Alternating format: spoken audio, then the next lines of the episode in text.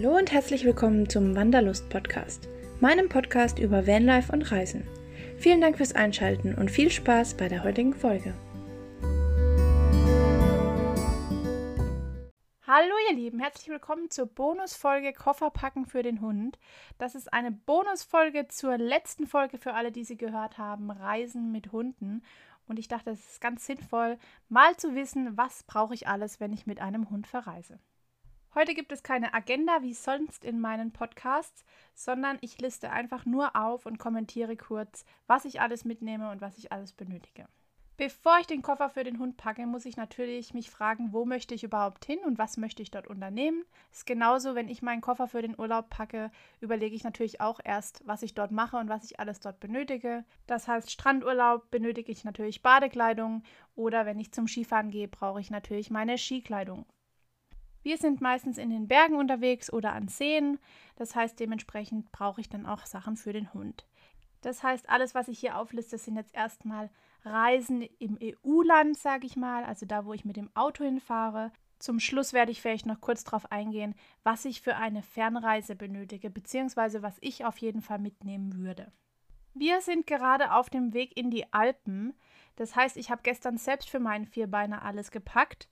Wir wollen in die Berge fahren, wandern gehen, wir wollen eventuell auch eine Stadt besuchen und wir haben auf jeden Fall das Kanu dabei. Das heißt, es wird auf jeden Fall auch an verschiedene Seen gehen oder an Flüsse. Wenn wir auf dem Weg in den Urlaub sind und erstmal ein bisschen Strecke machen müssen, brauche ich auf jeden Fall ein paar grundlegende Sachen für die Fahrt. Das wäre für den Hund Wasser, Napf, Hundebox mit Kissen oder Decke, je nach Temperatur. Kann ich natürlich dann auch, wie in meinem letzten Podcast erwähnt, eine Kühlmatte mitnehmen. Dann habe ich für die Autofahrt Kaustangen dabei, für eine längere Fahrt oder ein Spielzeug, je nach Alter des Hundes, möchte der ein bisschen beschäftigt werden während der Autofahrt. Wichtig beim Hinfahren sind natürlich genügend Pausen einzulegen und da dann Wasser dabei zu haben. Bei jeder Reise ist es Mitführen vom Heimtierausweis bzw. dem Impfpass wichtig. Hier sind nämlich alle Informationen zum Hund und seinen Impfungen eingetragen und die können gegebenenfalls auch an der Grenze kontrolliert werden. Das ist quasi genau wie unser Personalausweis und unser Impfpass. Bin ich dann vor Ort angekommen und möchte dort mit dem Hund unterwegs sein, ist es wichtig, das Geschirr, Halsband, genauso wie verschiedene Leinen für verschiedene Zwecke im Gepäck zu haben. Also unsere Hündin läuft meistens an der Schleppleine, das heißt eine lange 10 Meter Leine, damit sie damit relativ frei laufen kann und ich sie nicht ohne Leine laufen lassen kann. Vor allem in bestimmten Gebieten darf man Hunde auch nicht frei laufen lassen. Für Restaurantbesuche oder die Stadt habe ich dann noch eine kurze Leine dabei, damit ich sie gut bei Fuß führen kann.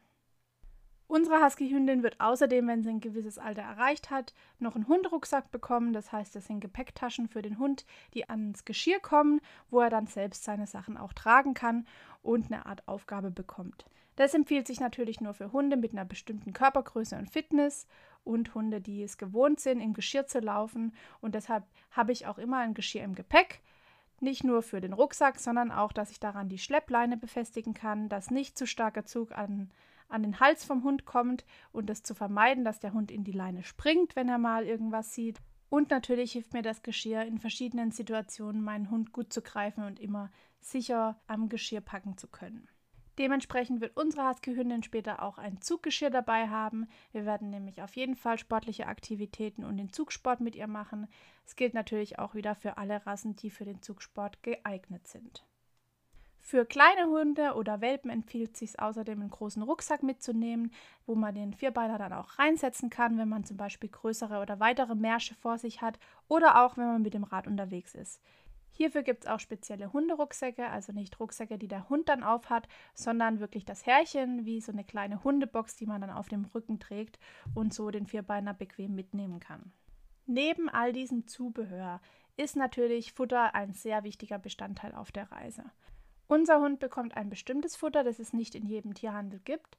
Das heißt, wir müssen immer genügend Futter mitnehmen und auch vorher einkalkulieren, wie viel wir benötigen wisst ihr genau, dass euer Hund alles gut verträgt, wo man das Futter bekommt und was für eine Futterart es ist, dann kann man das natürlich auch unterwegs kaufen.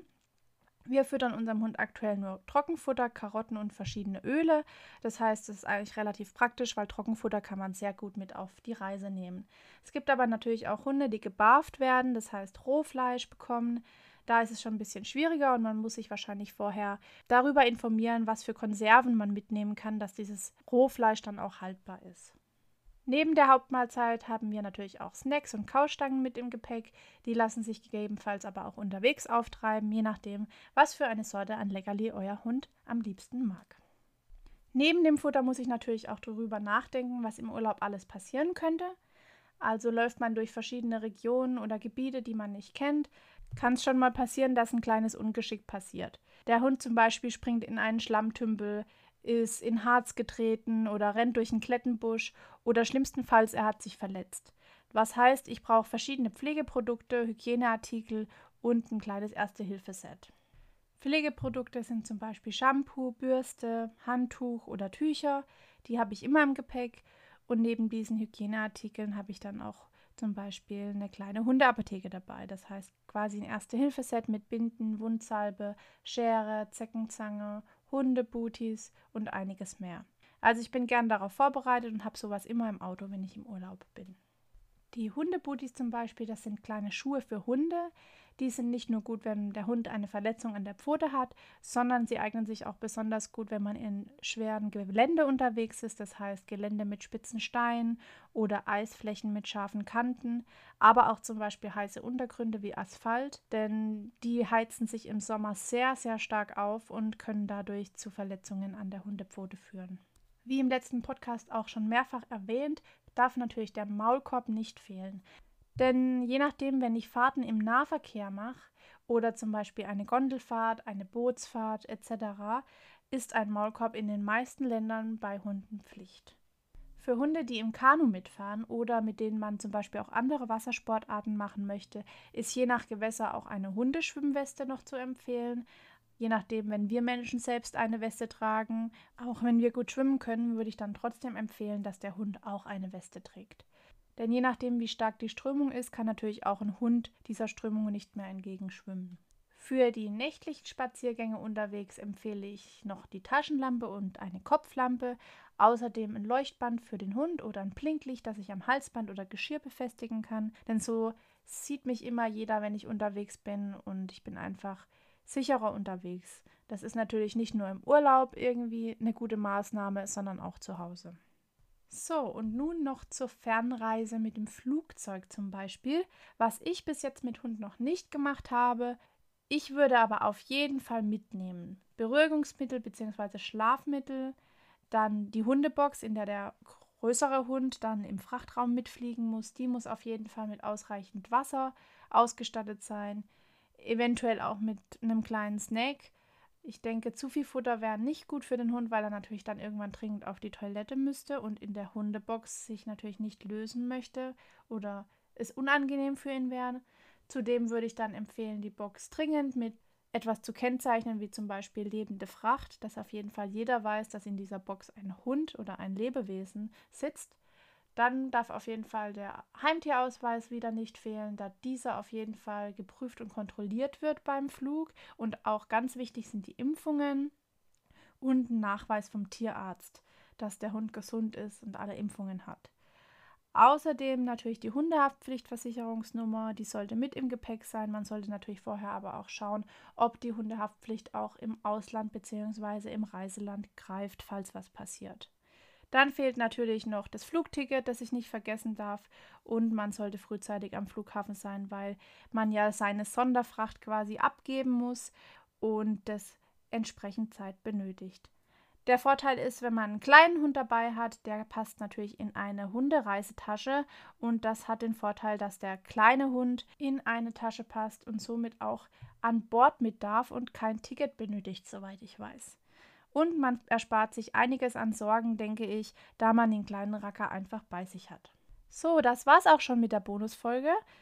Und ich hoffe, ihr habt einen kleinen Einblick bekommen, was ich alles mitnehmen muss, an was ich alles denken muss. Eigentlich ist es ganz einfach, wenn man schon ein paar Mal unterwegs war und weiß, was man einpacken muss. Für alle, die nicht mitschreiben wollten oder konnten, ich verlinke euch auf jeden Fall in Instagram meine Liste in der Story und die wird es dann auch in den Highlights geben. Dort könnt ihr die Liste euch als Screenshot runterladen oder ihr könnt mich auch anschreiben, dann schicke ich es euch als PDF zu und dann könnt ihr die immer benutzen, wenn ihr unterwegs seid. Dort könnt ihr einfach abhaken, was ihr alles schon eingepackt habt und unten wird es auch ein paar freie Felder geben, wo ihr individuelle Sachen eintragen könnt. Vielen Dank fürs Zuhören und auch fürs Einschalten. Bleibt dran und bis zur nächsten Folge. Macht's gut, eure Michelle.